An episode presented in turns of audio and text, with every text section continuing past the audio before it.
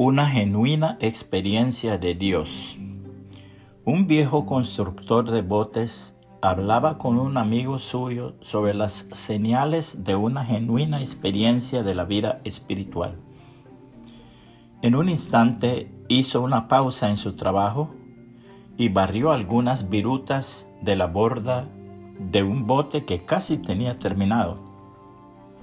Sin embargo, lo retocaba una y otra vez como si nunca fuera a terminarlo. Luego miró fijamente a su amigo y le dijo, créame, cuando uno piensa que sus cosas están bien, quiere decir que está completamente equivocado.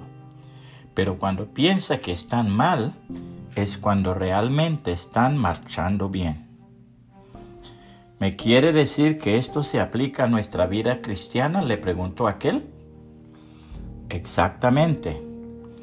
Si estamos satisfechos con nuestra experiencia cristiana, eso es una indicación certera de que las cosas no están como debieran. Dios dice en su palabra, no quiero decir que ya haya terminado estas cosas, ni que ya haya alcanzado la perfección, pero sigo adelante a fin de hacer mía esa perfección para la cual Cristo Jesús primeramente me hizo suyo. No, amados hermanos, no lo he logrado, pero me concentro únicamente en esto.